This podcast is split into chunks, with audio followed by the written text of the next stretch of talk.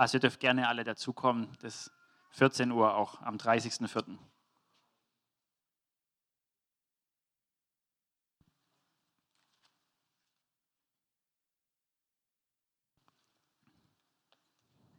Halleluja.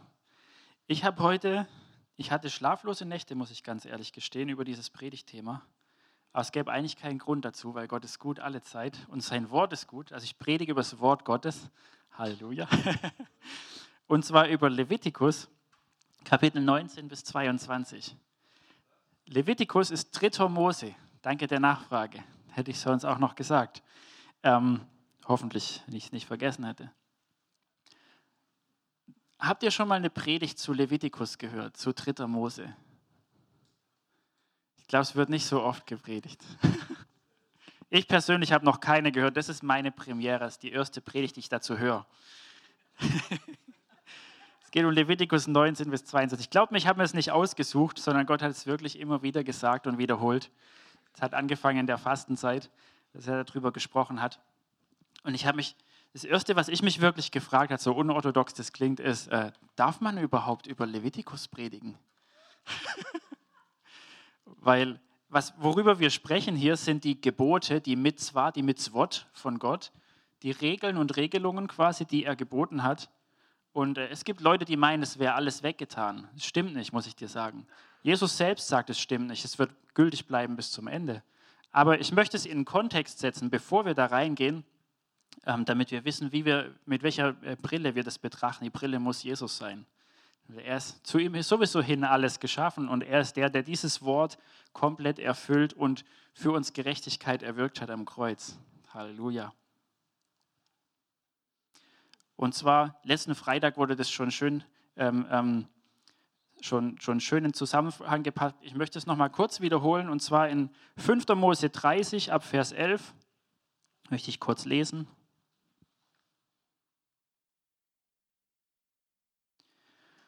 Da sagt Mose, beziehungsweise Gott durch Mose zu seinem Volk, denn dieses Gebot, das ich dir heute gebiete, ist nicht zu wunderbar für dich und es ist dir nicht zu fern. Es ist nicht im Himmel, dass du sagen müsstest, wer wird für uns in den Himmel hinaufsteigen, um es uns zu holen und es hören zu lassen, damit wir es tun. Und es ist nicht jenseits des Meeres, dass du sagen müsstest, wer wird für uns auf die andere Seite des Meeres hinübergehen, um es zu holen und uns hören zu lassen, dass wir es tun. Sondern ganz nahe ist dir das Wort in deinem Mund und in deinem Herzen, um es zu tun. Ich habe dir heute vorgelegt das Leben und das Gute, den Tod und das Böse und so weiter. Es war kurz bevor er den Segen und den Fluch ausgesprochen hat und gesagt hat, halte dich an die Gebote Gottes, tu nicht so wie die Nationen, in deren Land du kommen wirst. Ganz einfach.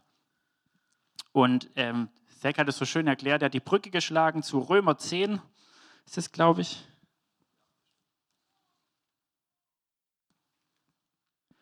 Wo Paulus genau diese Stelle zitiert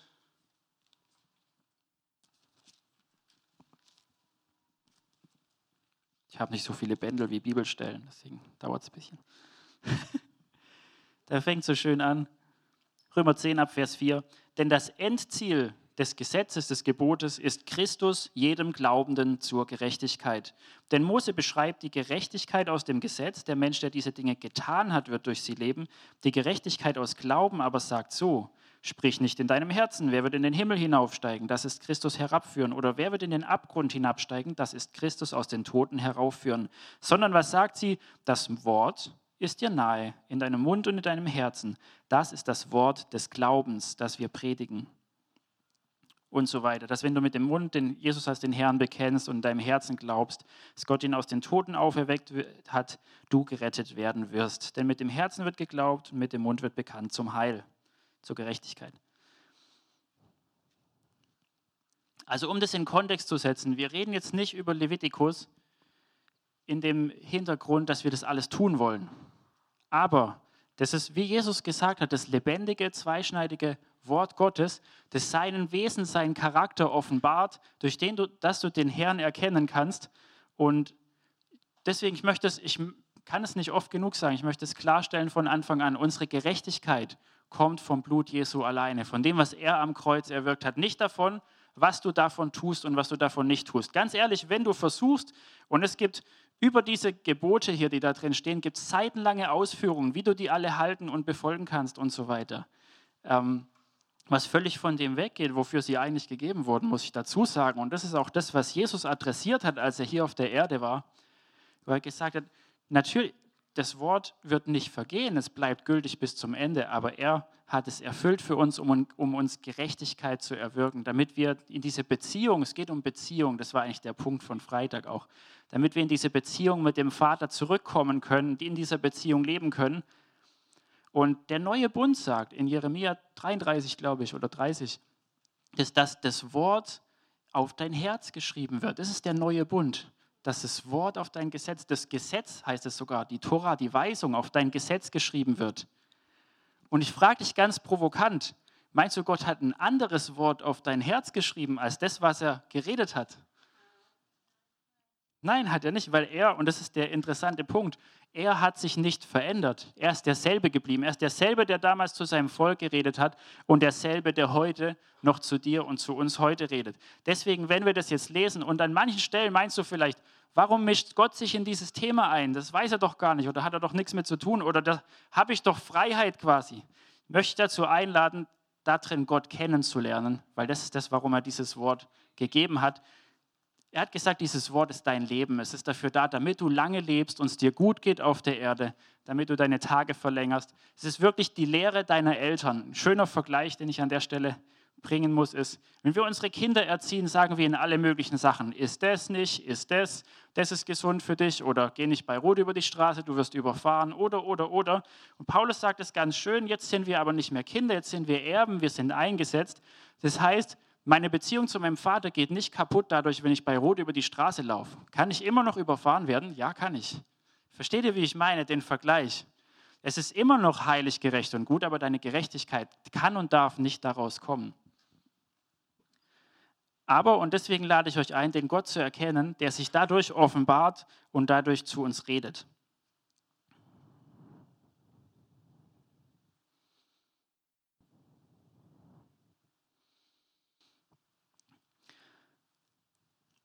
Okay, lasst uns reinspringen. Levitikus 19. Ab Vers 1 geht's los. Wir müssen langsam durchgehen. Ich weiß nicht, ob wir ganz durchkommen, aber mal gucken.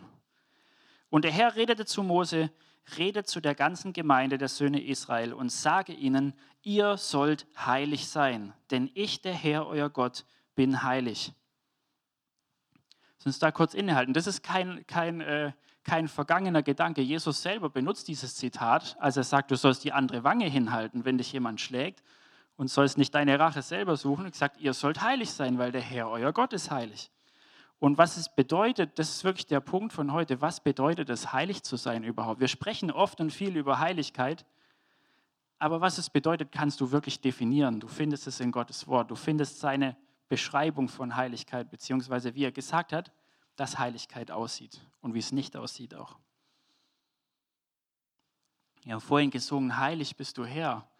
Und, und dieser Gott, den wir Herr, den wir Vater nennen, der dich zu seinem Kind gemacht hat, er hat dich berufen, heilig zu sein, heilig zu leben auf dieser Erde, weil du Teil dieser Familie geworden bist, weil du Repräsentant Gottes hier auf der Erde bist, weil er seinen Heiligen Geist als eine Anzahlung, als ein Erbe in dich legen möchte oder gelegt hat damit du ihn widerspiegelst als Teil dieser Familie. Vers 3. Ihr sollt jeder, also jetzt geht's los mit der Heiligkeit. Ihr sollt jeder seinen Mutter und seinen Vater fürchten und meine Schabbate sollt ihr halten. Viele Deutschen haben Probleme mit dem Wort fürchten, muss ich dazu sagen.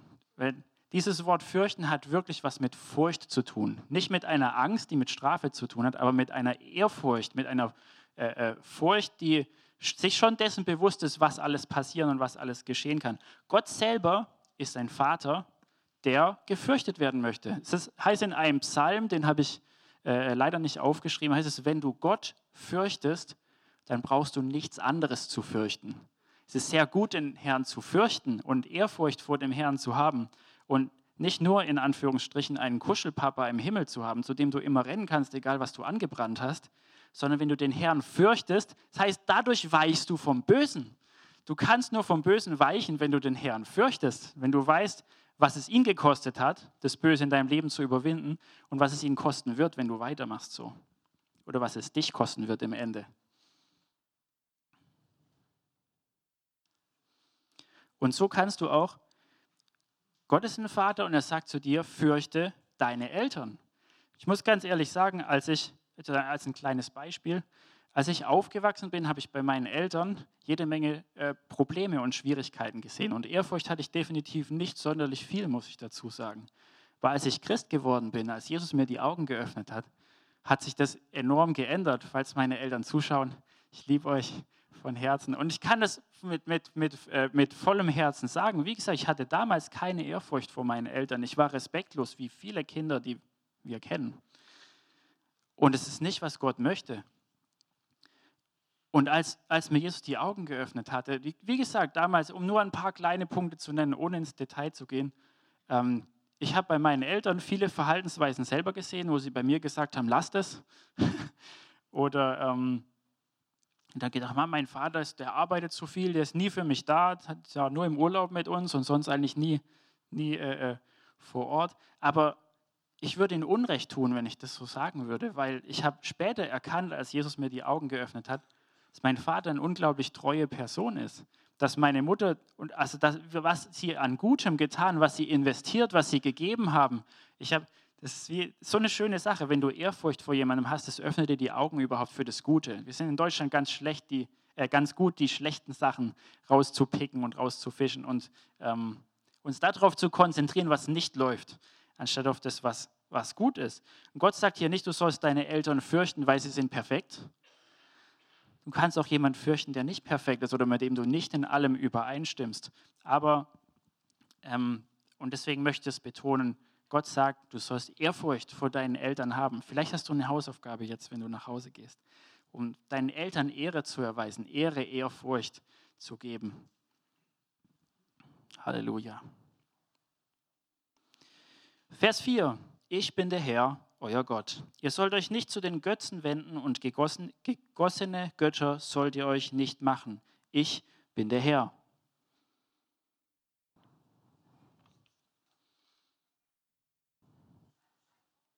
Bitte Handys ausmachen.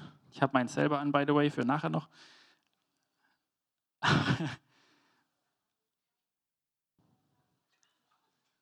hallo, hallo, irgendwas läuft, bitte ausmachen.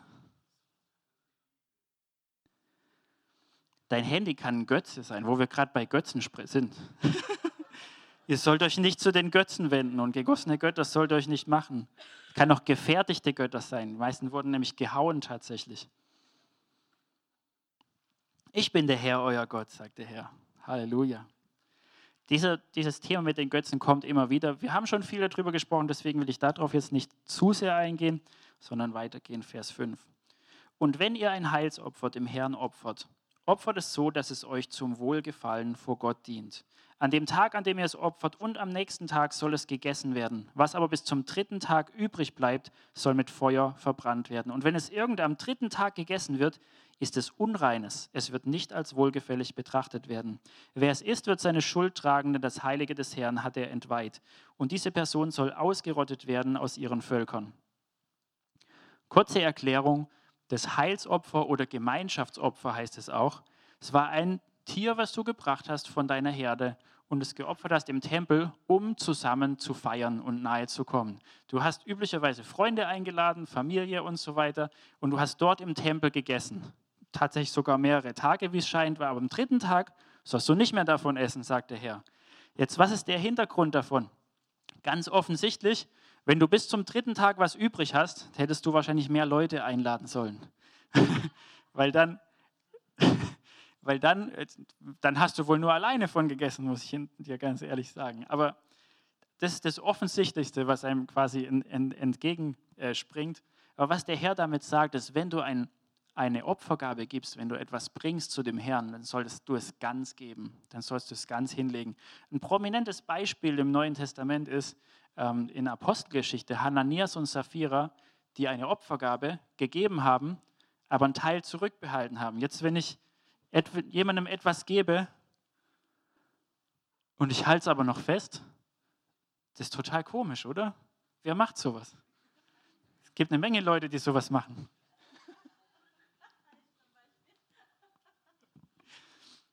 Es ist nicht, wie Gott möchte, dass wir geben. Wenn du etwas gibst, dann musst du dein Herz davon los und frei machen. Sonst leihst du im Endeffekt. Du sollst selbst ohne Zinsen leihen, deinem Bruder sagt es an einer anderen Stelle. Aber wenn du etwas gibst, dann lass es los in deinem Herzen, sonst ist es nicht gegeben. Wenn du etwas gibst und du sagst, es ist ganz, aber du hast einen Teil einbehalten, ist gefährlich, ist nicht, was Gott für dich möchte. Was er möchte, ist, dass du frei bist in deinem Herzen. Das ist eigentlich das Herz von Geben, ist frei zu sein.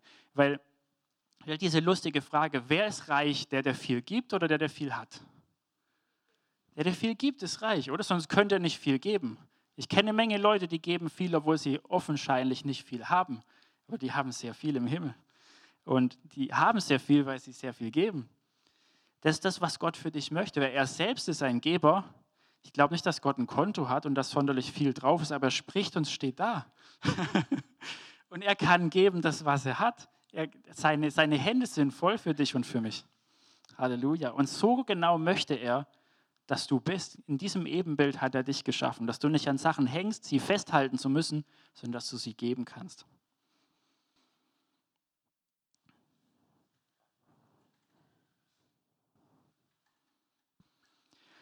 Interessanter Punkt ist auch, dass am dritten Tag wird es unrein für dich sein.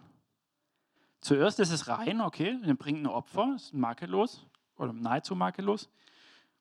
Und es ist rein, es wird gegessen zusammen. Ein heiliger Stätte ist eine heilige Party. Tatsächlich das Wort Opfer, Kabot, bedeutet nahe kommen, sowas wie Versammlung eigentlich. Und am dritten Tag wird es unrein. Nicht nur, dass das ein Schutz ist davor, äh, Verrottetes zu essen, weil was in Fleisch sich für Gifte bilden, ist ziemlich ungesund für Menschen, sondern man sieht an der Stelle, dass etwas, was eigentlich rein ist, unrein werden kann. Und Gott sagt, es ist kein Essen mehr.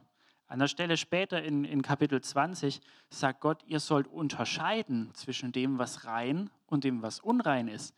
Das ist für die Menschen damals war es völlig normal, dass du dich manchmal, wenn du zum Beispiel deine, deine Eltern bestatten musst oder deine, deine, deine äh, Verwandten, dann hast du dich unrein gemacht. Das war völlig normal. Es war kein, äh, wir verwechseln das oftmals mit heilig und unheilig. Das hat nichts damit zu tun. Das ist, manchmal bist du rein, manchmal bist du unrein. Wenn du was Unreines anfassen musst, manchmal musst du Dreck wegschaffen, dann hast du dich dreckig gemacht. Dann musst du dich wieder sauber machen. Das bringen wir unseren Kindern bei. Wir sagen, wenn du dreckige Hände hast, wasch deine Hände dann werden sie wieder sauber. Und genau die gleiche Lehre, das ist die Lehre zu rein und unrein, wo wir vielleicht nachher noch ein bisschen tiefer drauf eingehen, findest du in der Bibel, wo der Herr sagt, was ist rein, was ist unrein, was ist Essen, was ist keins. Halleluja. Vers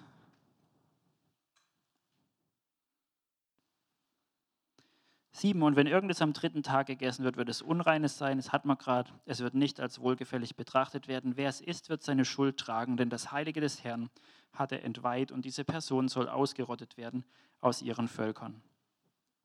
Und wenn ihr die Ernte eures Landes erntet, darfst du den Rand deines Feldes, das ist Vers 9, nicht vollständig abernten und darfst keine Nachlese deiner Ernte halten.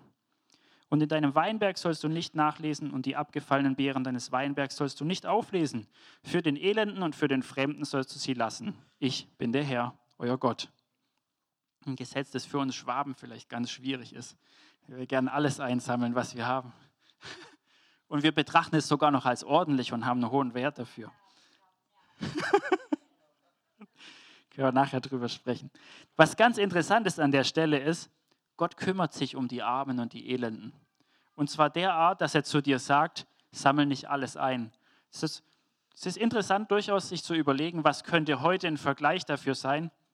Und auch, dass Gott nicht sagt, sammel alles von deinem Feld ein und gib 5% an Arme und Elende weiter, sondern er gibt an der Stelle den Armen und Elenden eine gute Arbeit, was ein riesengroßer Unterschied ist. Im äh, Vergleich zu diesem System, in dem wir gerade leben, wo du es hinterhergeschmissen bekommst, wenn du nicht arbeitest, was auch komisch ist, um ehrlich zu sein, gibt er den Armen, den Elenden eine Arbeit und sagt, hier habt ihr was, wovon ihr leben könnt.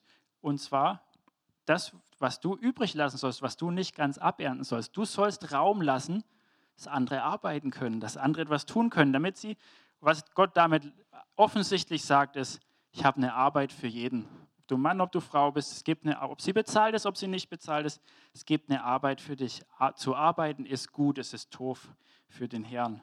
Und er hat dich zu einer Arbeit geschaffen, damit du von der Frucht deiner Arbeit essen kannst. Und dazu sagt er sogar Leuten, erntet euer Feld nicht vollständig ab. Ist eigentlich völlig unlogisch. Wer sollte das machen? Ich frage mich tatsächlich, ob das wirklich gemacht wurde damals in Israel. Aber der Herr hat es geboten. Er kümmert sich um die Armen und Elenden und gibt ihnen eine Arbeit. Halleluja. Vers 11. Ihr sollt nicht stehlen. Offensichtlich eigentlich, oder? So, das ist ein Wert, der sich Gott sei Dank erhalten hat. Nicht in allen Kulturen, muss man dazu sagen. Der Herr sagt, ihr sollt nicht stehlen.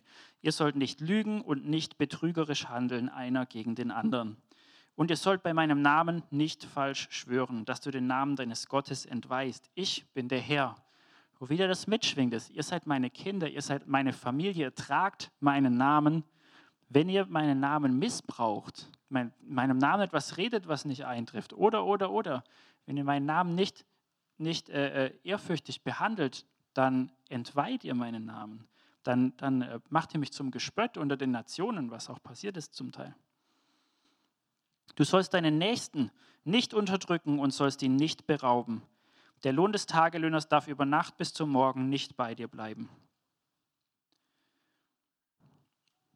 Du sollst einem Tauben nicht fluchen und vor einem Blinden kein Hindernis legen.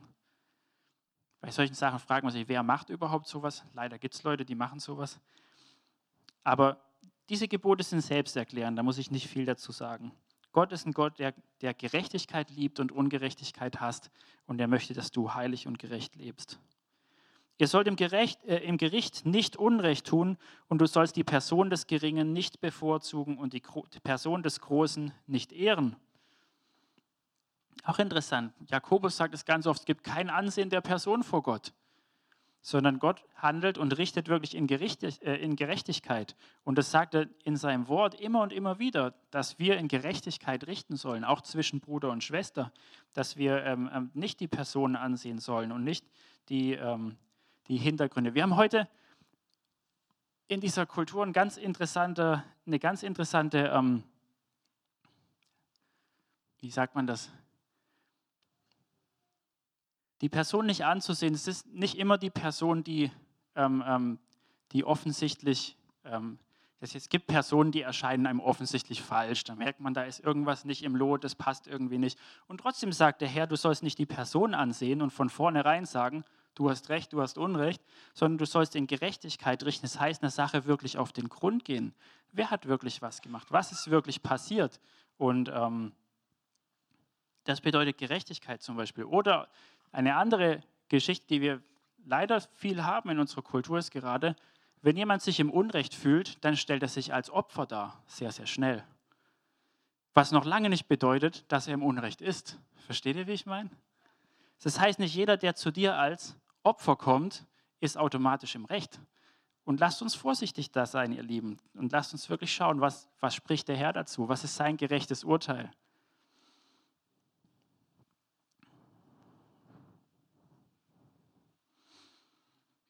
In Gerechtigkeit sollst du deinen Nächsten richten.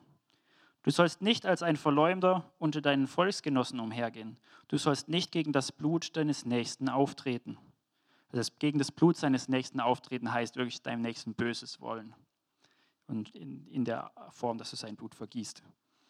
Ich bin der Herr. Du sollst deinen Bruder in deinem Herzen nicht hassen. Du sollst deinen Nächsten ernstlich zurechtweisen, damit du nicht seinetwegen Schuld trägst. By the way, wir sind, haben schon ein paar gestreift, spätestens bei dem, du sollst deinen Bruder nicht hassen. Fällt vielleicht auf, Jesus hat nicht nur dieses, du, ihr sollt heilig sein, zitiert. In Matthäus 5, Matthäus 6 hat Jesus viele dieser Gebote ausgelegt, was sie eigentlich bedeuten. Zum Beispiel, du sollst deinen Bruder nicht hassen, heißt, du mordest deinen Bruder in deinem Herzen, wenn du ihn hasst, wenn du böse und schlecht über ihn denkst.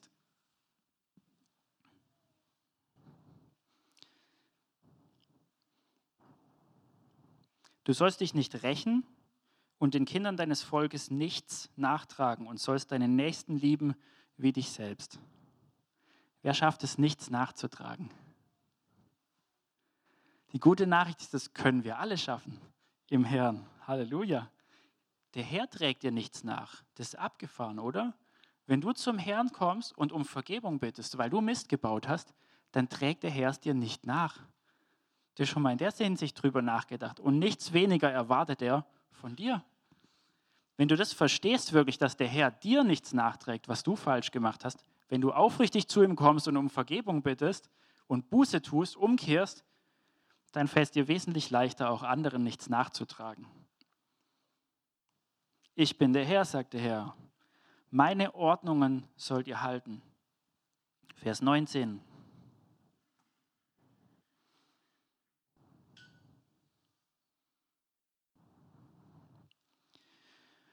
Dein Vieh von zweierlei Art sollst du sich nicht begatten lassen, dein Feld sollst du nicht mit zweierlei Samen besäen und ein Kleid aus zweierlei Stoff gewebt soll nicht auf dich kommen. Jetzt wird es total interessant. Ich habe mich ganz ehrlich, das fange ich wirklich ehrlich an, ich habe mich in der Predigt gefragt, wie kann ich hier vorne stehen und es vorlesen, wenn ich vielleicht Sachen aus zwei Stoffen anhabe. ich habe es nicht nachgeprüft, okay, aber aber lass zurückkommen wieder zu dem Punkt, wir wollen erkennen, was Gott ist, was seine Werte sind da drin und nicht darin verrückt werden, das alles zu tun.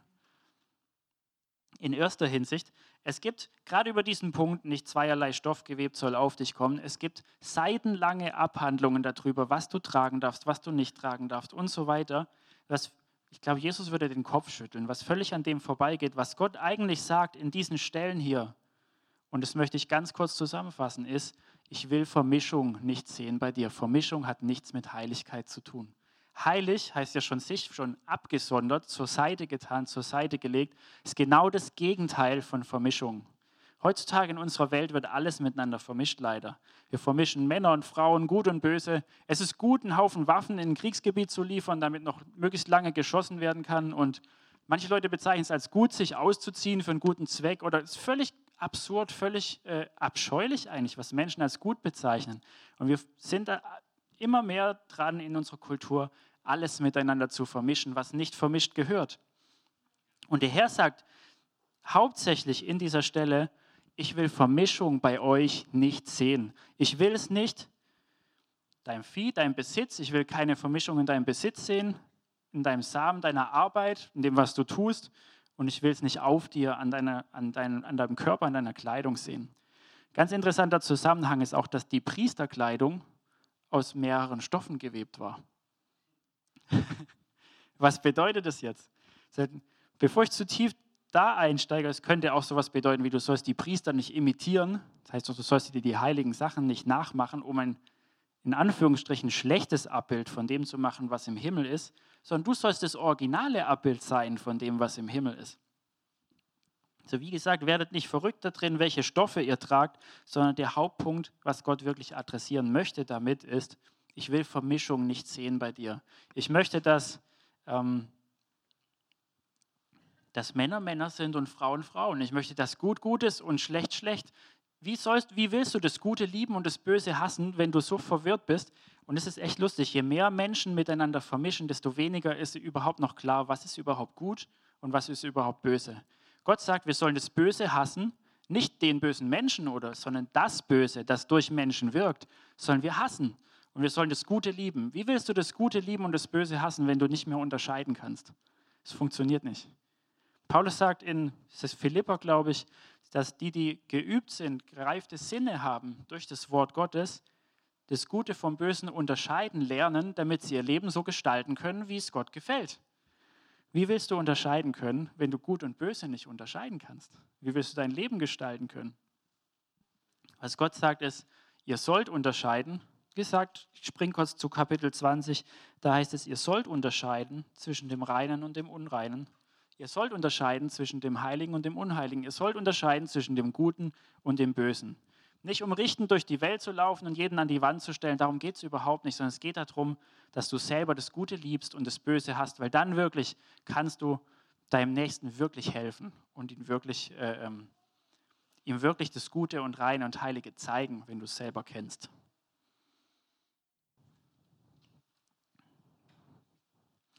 Vers 20. Und wenn ein Mann bei einer Frau zur Begattung liegt und sie ist eine Sklavin einem Mann verlobt und sie ist keineswegs losgekauft, noch ist ihr die Freiheit geschenkt, dann besteht Schadenersatzpflicht. Sie sollen nicht getötet werden, denn sie ist nicht frei gewesen. Ein Kapitel weiter lesen wir für den gleichen Fall und mehrere ähnliche Fälle.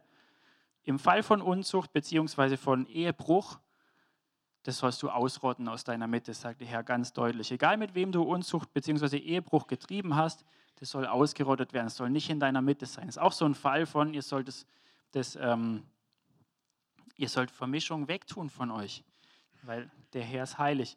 Jetzt in diesem Zusammenhang, um äh, äh, zu erklären, interessant ist, dass hier die beiden nicht umgebracht werden sollen.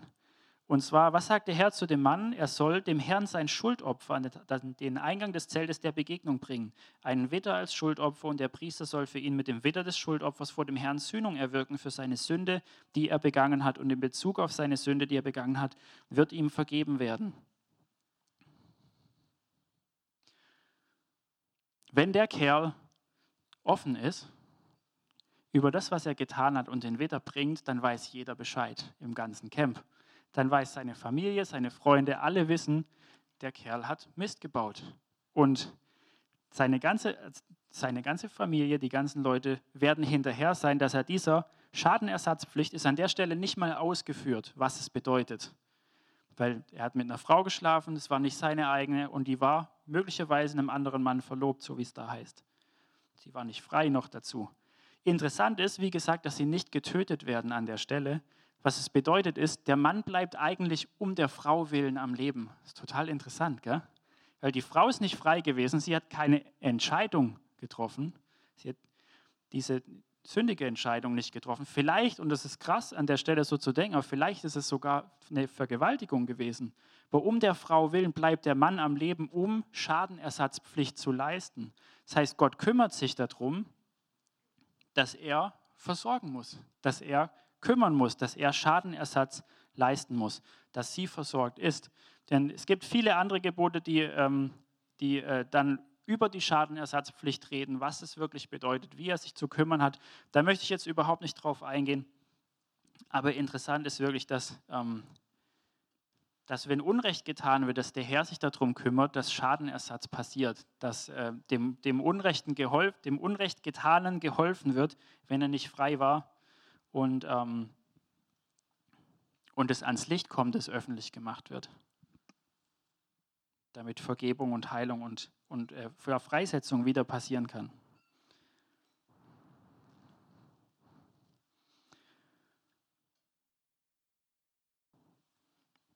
Ein anderer Punkt, ganz kurz, in das ganze Kapitel 20 eigentlich, ein Großteil vom Kapitel 20, geht darum, äh, eben um solche Fälle, dass wenn irgendjemand sein, mit, mit der Frau schläft, mit der Frau schläft, mit seiner Mutter, seinem Vater, sein völlig abnormale Dinge. Und zum Schluss sagt der Herr, das alles haben die Nationen gemacht, in deren Land ich euch führe, und ihr sollt es nicht machen.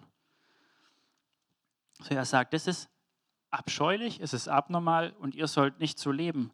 Aber in jedem dieser Fälle eigentlich müssen beide getötet werden, wenn sie eine freie Wahl hatten. Das ist die einzige Stelle, wo sie nicht getötet wird und er auch nicht als Versorger, weil sie keine freie Wahl hatte. Und was, man, was du daraus wirklich lernen kannst, ist, und das ist dasselbe, was Jesus sagt, mit, ähm, wenn dich deine Hand zur Sünde verführt, dann hau sie ab. Wenn dich dein Auge zur Sünde verführt, dann reiß es aus. Wir haben interessanterweise so viele Leute mit zwei Augen und zwei Händen hier. Aber was es bedeutet ist, du sollst das Böse von dir wegreißen, wegtun, ausrotten. Du musst Sünde ausrotten. Du kannst nicht spielen mit Sünde, das funktioniert nicht. Du kannst dir nicht inkorporieren, du kannst nicht, ähm, du kannst nicht mit dir spielen. Es ist sehr gefährlich, mit Sünde zu spielen, sondern du musst dich wegreißen, dich losreißen von ihr. Paulus sagt zu Timotheus, fliehe die Unzucht, spiel nicht damit, mach, kein, mach keinen Witz damit. Und ganz ehrlich, es würde nicht anders funktionieren, als manchmal musst du wegrennen, um dich selber zu schützen. Wirklich. Es ist manchmal Schutz, wegzurennen vor solchen Sachen, vor, vor der Sünde, die auf der Jagd nach dir ist. Ich, ähm, ich habe das als, Gott sei Dank schon als relativ junger Mann gelernt, wenn, wenn ähm, Denn wie, wie kannst du in deinem Herzen rein bleiben? Wie kann dein Herz äh, aufrichtig vor Gott bleiben? Du musst es lernen, die vom Heiligen Geist geschenkte ähm, ähm, Überführung zu wertschätzen. Und zu wertschätzen heißt manchmal sofort ihr nachzugehen und wegzurennen. Ich bin zurzeit wieder relativ viel im Internet unterwegs, weil ich, äh, ich schreibe eine Masterarbeit und muss ziemlich viel Zeugs googeln. Und ich bin so dankbar darum, dass ich schon vor vielen Jahren gelernt habe, wenn irgendein Mist kommt, sofort wegzugehen, sofort wegzumachen, sofort meine Gedanken, meine Sinne in eine andere Richtung zu zwingen, zu bringen. Und es ist nicht, dass ich so eine tolle Selbstkontrolle habe, sondern was ich gelernt habe, ist, die Überführung vom Heiligen Geist zu wertschätzen. Das ist die Art und Weise, wie du dein Herz reinhalten kannst, beziehungsweise wie du einen schnellen Weg zur Buße hast, muss ich dazu sagen. Du einen schnellen Weg hast, zu Gott zu kommen, wenn so, ich habe zwei Sekunden zu lang darauf geschaut. Ich hätte es gleich wegmachen können. Versteht ihr, wie ich meine? Wo du ganz schnell zu dem Herrn kommen kannst und sagen kannst, vergib mir Herr, ich will rein und weil ich will das, was ich mit dem Herrn habe, diese Beziehung, diese, dieses Angesicht zu Angesicht, das kann ich doch nicht tauschen für so einen Dreck. Wenn du dir dessen bewusst bist, ist es einfach, aber wenn du am frustriertesten und am wiedergeschlagensten bist und keine Hoffnung mehr hast, gerade im Moment, oder nicht mehr Hoffnung siehst, dann bist du in der Lage und musst du in der Lage sein, wegzurennen und zu sagen, das ist nicht, wofür ich gemacht bin. Und zwar ganz schnell. So kannst du dein Herz reine halten mit dem Herrn. Und diese Lehre über, wie du mit Unreinheit umgehen sollst, was auch Jesus sagt, du sollst deine Hand abhaken, wenn sie dich dazu verführt oder dein Auge, kümmere dich nicht darum, wer oder was dich verführt. Geh einfach weg davon, so schnell wie möglich. Das ist, wie du dein Herz bewahren, beschützen kannst. Dein Herz ist wertvoll für Gott als allererstes und sollte es wertvoll für dich sein. Vers 23. Und wenn ihr in das Land kommt und allerlei Bäume zur Speise pflanzt, dann sollt ihr ihre Früchte als ihre Vorhaut unbeschnitten lassen. Drei Jahre lang sollen sie euch als unbeschnitten gelten. Sie dürfen nicht gegessen werden. Im vierten Jahr sollt ihr all ihre Früchte dem Herrn eine heilige Festgabe sein. Und im fünften Jahr sollt ihr ihre Früchte essen, damit ihr Ertrag euch den Gewinn vermehrt. Ich bin der Herr, euer Gott. Ich weiß nicht, wer das macht oder jemals gemacht hat. Ich habe leider keinen gefunden, der ähm, davon Zeugnis gegeben hat, dass das viel Frucht getragen hat. Ich glaube es, um ehrlich zu sein, weil hier steht, dass es dir Frucht vermehren würde. Ich muss dazu sagen, die Kinder Israels sind in ein Land gekommen, wo der Herr gesagt, da sind schon Weinberge gepflanzt, da sind schon Ölbäume und Olivenbäume. Ihr müsst die nicht neu pflanzen, ihr könnt die direkt verwenden und direkt benutzen. So macht er es oft in deinem Leben, wenn er dich segnet. Aber ähm, tatsächlich über das Thema habe ich nicht viel Offenbarung, deswegen gehe ich gleich weiter. Über dieses drei Jahre sollte die Frucht als unbeschnitten gelten. Ich wäre wirklich mal gespannt, falls jemand das erlebt, äh, beziehungsweise einen Baum pflanzt und drei Jahre, vier Jahre nicht von der Frucht isst, ähm, zu hören, ob das wirklich den Ertrag vermehrt und erhöht. Ich glaube es, weil es ist Gottes Wort und es ist gut. Halleluja. Vers 26. Ihr sollt Fleisch nicht zusammen mit Blut essen. An einer anderen Stelle heißt es, im Blut ist das Leben, ihr sollt Blut überhaupt nicht essen. Und selbst im Neuen Testament sagen die, ähm, sagt das Apostelkonzil, wir wollen den Heiden nichts weiter gebieten, als sich zu, Heid, äh, zu enthalten von Unreinem, von Blut, äh, von, von Blut, von Ersticktem und von der Unzucht und von den Götzen. Vers 26. Ihr sollt nicht Wahrsagerei noch Zauberei treiben. Ihr sollt nicht den Rand eures Haupthaares rundscheren und den Rand deines Bartes sollst du nicht verderben. Den Rand deines Bartes nicht verderben heißt wirklich den Bart entfernen, also komplett wegmachen. Und jetzt möchte ich als kurzen, lustigen Einstieg zu diesem Thema ein Zitat vorlesen von, ich weiß nicht, wie viele von euch die Kirchenväter lieben, auch von Clemens aus Alexandrien, zum Thema Bart. Ich lese auf Englisch und versuche es ganz grob zu übersetzen. Also nehme es ein bisschen lustig, okay, es ist wirklich ein bisschen lustig. How womanly is it for one who is a man to comb himself and shave himself with a razor? So wie Frau freulich, wie ähm, weiblich, Dankeschön, ist es für ein. Dietrich, Dietrich, magst du kurz übersetzen? Das würde mir wahnsinnig helfen, weil ich bin nicht so gut im Übersetzen. Können wir das kurz anmachen? Ja, wunderbar. Dankeschön. Vielen Dank dir.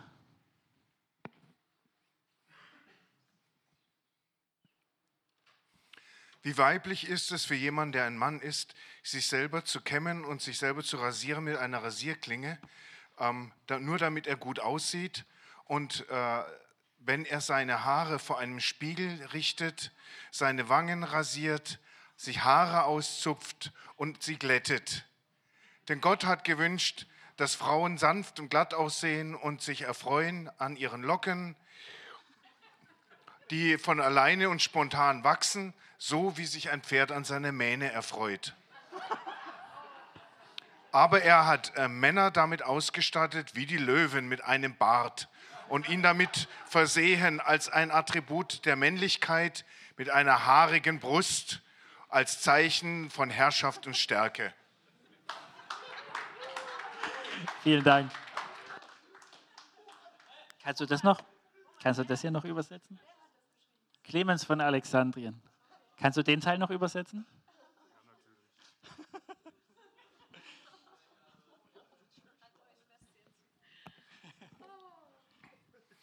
Dieses nun ist das Zeichen des Mannes, der Bart. Daran wird er als Mann erkannt. Es ist älter als Eva. Es ist das Wahrzeichen einer überlegenen Natur. Es ist deshalb unheilig, dieses Symbol der Männlichkeit zu entweihen, die Haarigkeit. Okay. Nehmen es mit ein bisschen Humor. Es hat ein, einer, ein Kirchenvater, Clemens von Alexandrien, geschrieben, in weniger Jahrhundert, erstes Jahrhundert, glaube ich, war es, nach Christus. Korrigiert mich, wenn ich falsch bin. Ich habe nicht nachgeguckt, welche Zeit es war. Ist lange her. Wie gesagt, wo, wie wir vorhin bei den Stoffen waren, müssen nicht jetzt hinkommen und sagen, oh, ich darf mich nicht mehr rasieren. Ich muss aussehen wie ein Biest. Ist nicht das, was der Herr damit sagt. Aber was der Herr damit sagt, ist, ich habe Männer als Männer geschaffen, dass sie wie Männer aussehen und ich habe Frauen als Frauen geschaffen, dass sie wie Frauen aussehen. Und es ist schändlich für dich, wenn du ein Mann bist, dich wie eine Frau anzuziehen. Was heißt, es ist schändlich? Es widerspiegelt schlichtweg nicht den Gott, der dich gerettet hat. Das ist ganz einfach. Und andersrum genauso. Das ist wirklich die einfache, die einfache Übersetzung von dem, was Gott hier sagt und von dem, was auf seinem Herzen ist. Heilig bedeutet so das Erst, wozu Gott dich geschaffen hat. Wenn du ein Mann bist, dann ehrst du ein Mann zu sein. Wenn du eine Frau bist, dann ehrst du eine Frau zu sein. Wir sind total unterschiedlich und genau so wollte das Gott haben. Genau so wollte er wiedergespiegelt werden. Halleluja. Vers 29. Du sollst deine Tochter nicht entweihen, sie zur Hurerei anzuhalten, dass das Land nicht Hurerei treibt und das Land voll Schandtaten wird. Meine Schabbate sollt ihr halten und mein Heiligtum sollt ihr fürchten. Ich bin der Herr. Ihr sollt euch nicht zu den Totengeistern und zu den Wahrsagern wenden. Ihr sollt sie nicht aufsuchen, euch an ihnen unrein zu machen. Sich an ihnen unrein machen heißt, du wirst schon unrein, wenn du nur zu denen gehst. Ich bin der Herr, euer Gott. 32, auch sehr interessant. Vor grauem Haar sollst du aufstehen und die Person eines Greises oder eines Älteren ehren. Und du sollst dich fürchten vor deinem Gott. Ich bin der Herr. Ist der Herr älter als du? Halleluja. Mal aufstehen für den Herrn. Ich bringe meinen Kindern gerade zur Zeit immer wieder bei. Du kannst stehen vor dem Herrn. Du musst nicht auf dem Boden liegen und Blödsinn machen. Du kannst aufstehen und dem Herrn Ehre geben damit. Halleluja. Und wenn ein Fremder bei dir in deinem Land als Fremder wohnt, sollt ihr ihn nicht unterdrücken. Wie einen Einheimischen unter euch soll euch der Fremde sein, der bei euch als Fremder wohnt. Du sollst ihn lieben wie dich selbst. Denn Fremde seid ihr im Land Ägypten gewesen. Ich bin der Herr, euer Gott. Ihr sollt nicht Unrecht tun im Gericht, im Längenmaß, im Gewicht und im Hohlmaß. Gerechte Waage, gerechte Gewichtssteine, gerechtes Eva und gerechtes Hin sollt ihr haben. Das ist letztendlich alles Maße für Länge, Höhe, Gewicht, Breite und so weiter, alles mögliche Waren. Und er sagt, ihr sollt gerechte Maße haben. Ich bin der Herr, euer Gott, der ich euch aus dem Land Ägypten herausgeführt habe. Und so sollt ihr in allen meinen Ordnungen, meinen Rechtsbestimmungen halten und sie tun. Ich bin der Herr. Was, glaube ich, wirklich wichtig ist zu verstehen, ist, wenn er das so liest, ich habe jetzt einige Verse gelesen, ohne großartig zu erklären, der Herr ist heilig und er ist gerecht. Und er hat ein, Herz dafür, dass wir heilig und gerecht leben. Das jetzt wirklich für dich bedeutet, dass du dich nicht rasieren sollst, war ich zu bezweifeln. Aber was, bedeut, was es für dich bedeutet, wenn du das Herz Gottes dahinter siehst und dahinter verstehst, ist, er hat ein Herz für die Fremden, für die Ausgestoßenen, für die Elenden, für die Armen. Er hat ein Herz dafür, dass Unvermischtheit bei dir ist, dass du rein und heilig bist für ihn. Er hat, und, und das ist das, was, was und wie er ist. Und deswegen möchte das von dir. Und deswegen möchte dass du so aussiehst. Das ist, wie gesagt, die Lehre der Väter, kann man so sagen. Und nur weil wir der, den Kinderschuhen entwachsen sind, sozusagen, weil wir als Erben eingesetzt sind, sollten wir nicht auf die Idee kommen zu sagen, das ist weggetan, das hat keinen Wert mehr, es war schlecht. Versteht ihr, wie ich meine? Das wäre Blödsinn, das zu sagen. Was, meine Eltern waren nicht perfekt, aber was sie mir beigebracht haben, war gut und richtig. Tut mir leid, wenn es bei dir nicht so war, aber was dein Vater dir beibringt und beibringen möchte, ist gut und richtig. Halleluja, weil er ist heilig und gerecht. Und um zu dem ersten Punkt zurückzukommen, was der Herr gesagt hat, damit fängt es nämlich an. Er hat gesagt, ich bin heilig und ihr sollt heilig sein. Bisschen weiter in Kapitel 20, ich springe jetzt, weil die Zeit etwas zur Neige geht. Kapitel 20 geht es gleich am Anfang nochmal um das Ausrotten von Ungerechtigkeit. Wenn einer seine, sein Kind dem Moloch gibt, also sein Kind opfert für einen Götzen, den sollst du ausrotten. Wenn du es nicht machst, mach ich, sagt der Herr. Ich springe jetzt nicht da rein, aber ganz interessant in Vers 7 sagt er, so sollt ihr euch heiligen und sollt heilig sein, denn ich bin der Herr, euer Gott, und meine Ordnungen einhalten und sie tun. Vers 8, ganz wichtig, ich bin der Herr, der euch heiligt. Und das ist ein Schlüssel für uns zu verstehen heute, weil darum geht es wirklich in dieser Predigt. Ihr sollt heilig sein, so wie ich heilig bin. Und der Herr ist der Herr, der euch heiligt der euch heilig macht, der euch gerecht macht. Und deswegen sollst du diese Dinge, sagt der Herr hier zu seinem Volk, deswegen sollst du diese Dinge tun, weil ich es bin, der euch heiligt. Und das ist, das ist der, der Anfang, der Ende von dieser Predigt zumindest, aber das ist das, was Gott sagt. Er ist der Gott, der dich heiligt, der dich heilig und gerecht machen möchte und der dir deswegen zeigt, was heilig bedeutet, damit du das lieben kannst und dem nachlaufen kannst. Und wenn es für dich bedeutet, um vorne anzufangen, dass du lernen musst, Gott zu fürchten, wenn du Gott nur als Schmusepapa kennst oder, oder gar nicht kennst, dann glaub mir, du kannst Gott fürchten. Und wenn du Gott fürchtest, dann brauchst du nichts anderes zu fürchten. Ich gehe jetzt nochmal ganz grob durch alle Verse in dem Zusammenhang. Ähm, wenn es bedeutet, dass du, was du Gott gibst, ganz hingeben musst, nicht mehr festhalten, nicht mehr für dich selbst behalten musst, dann ist es Zeit daran zu wachsen und lernen, das Gute zu lieben. Wenn es bedeutet, dass du dich um deinen Nächsten anfangen musst zu kümmern, das ist ganz normal für dich, dich um deinen Nächsten zu kümmern, um die Elenden und Armen, die in deinen Grenzen wohnen. Du kannst nicht sagen, ach, der Staat kümmert sich schon um Leute. Weißt du, wie ich meine? Weisch, weisch. Sorry, jetzt kommt Schwäbisch durch. es ist die Aufgabe von jedem Einzelnen von uns, weil Gott es sich zur Aufgabe gemacht hat, sich um den Elenden und Armen zu kümmern. Deswegen ist es auch deine Aufgabe. Wie das aussieht in deinem Leben, keine Ahnung, frag den Herrn. Viele dieser Punkte, wie das aussieht in deinem Leben, weiß ich nicht, aber ich versuche zu kommunizieren, was Gottes Herz da drin ist, heilig zu sein und dich zu heiligen. Wenn es bedeutet, dass du zurecht weißt, wir hatten das, das ich weiß nicht, ob das Kapitel 20 war, äh, 19 äh, war, es ist Kapitel 20, so deinen Nächsten ernstlich zurechtweist. Ähm,